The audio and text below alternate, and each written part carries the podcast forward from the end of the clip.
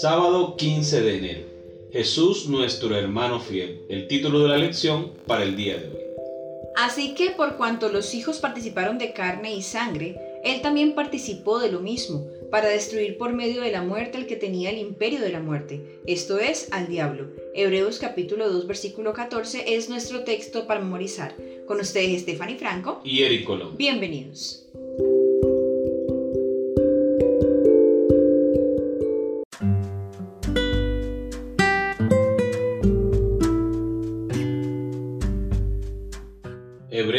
1 habla de Jesús como el Hijo de Dios, el gobernante de los ángeles y el resplandor de la gloria de Dios, la fiel imagen de lo que Él es. Hebreos capítulo 1 versículo 13.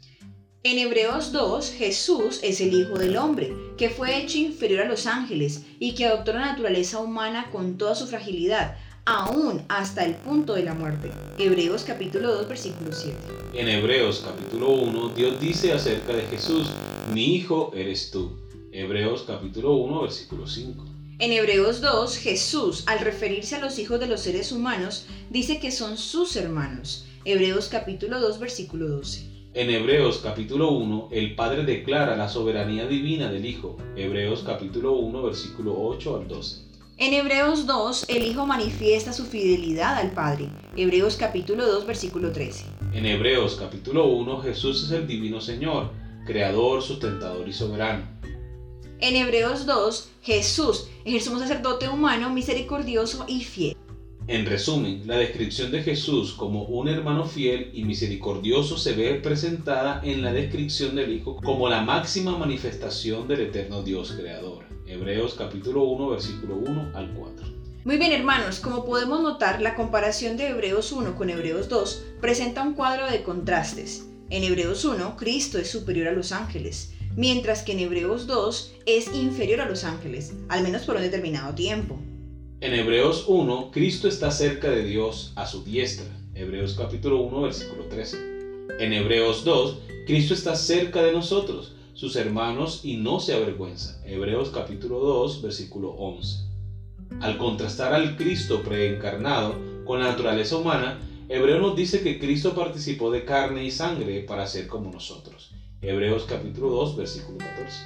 Cristo también murió como lo hacemos los seres humanos. Hebreos 2.14. Pero la gran diferencia entre nuestra muerte y la suya es que su muerte logró lo que nuestra muerte nunca pudo. Su muerte liberó a quienes por el temor de la muerte estaban durante toda la vida sujetos a servidumbre. Hebreos capítulo 2 versículo 15. Cristo es como nosotros, pero diferente de nosotros. Él era verdaderamente humano, pero sin pecado. Hebreos capítulo 4 versículo 15. Como Moisés que eligió la vergüenza por sobre la fama, en Hebreos capítulo 11 versículo 25, Cristo despreció la vergüenza de hacerse humano y morir en la cruz, pero la aceptó de todos modos. Se hizo como nosotros para que nosotros pudiésemos llegar a ser como Él.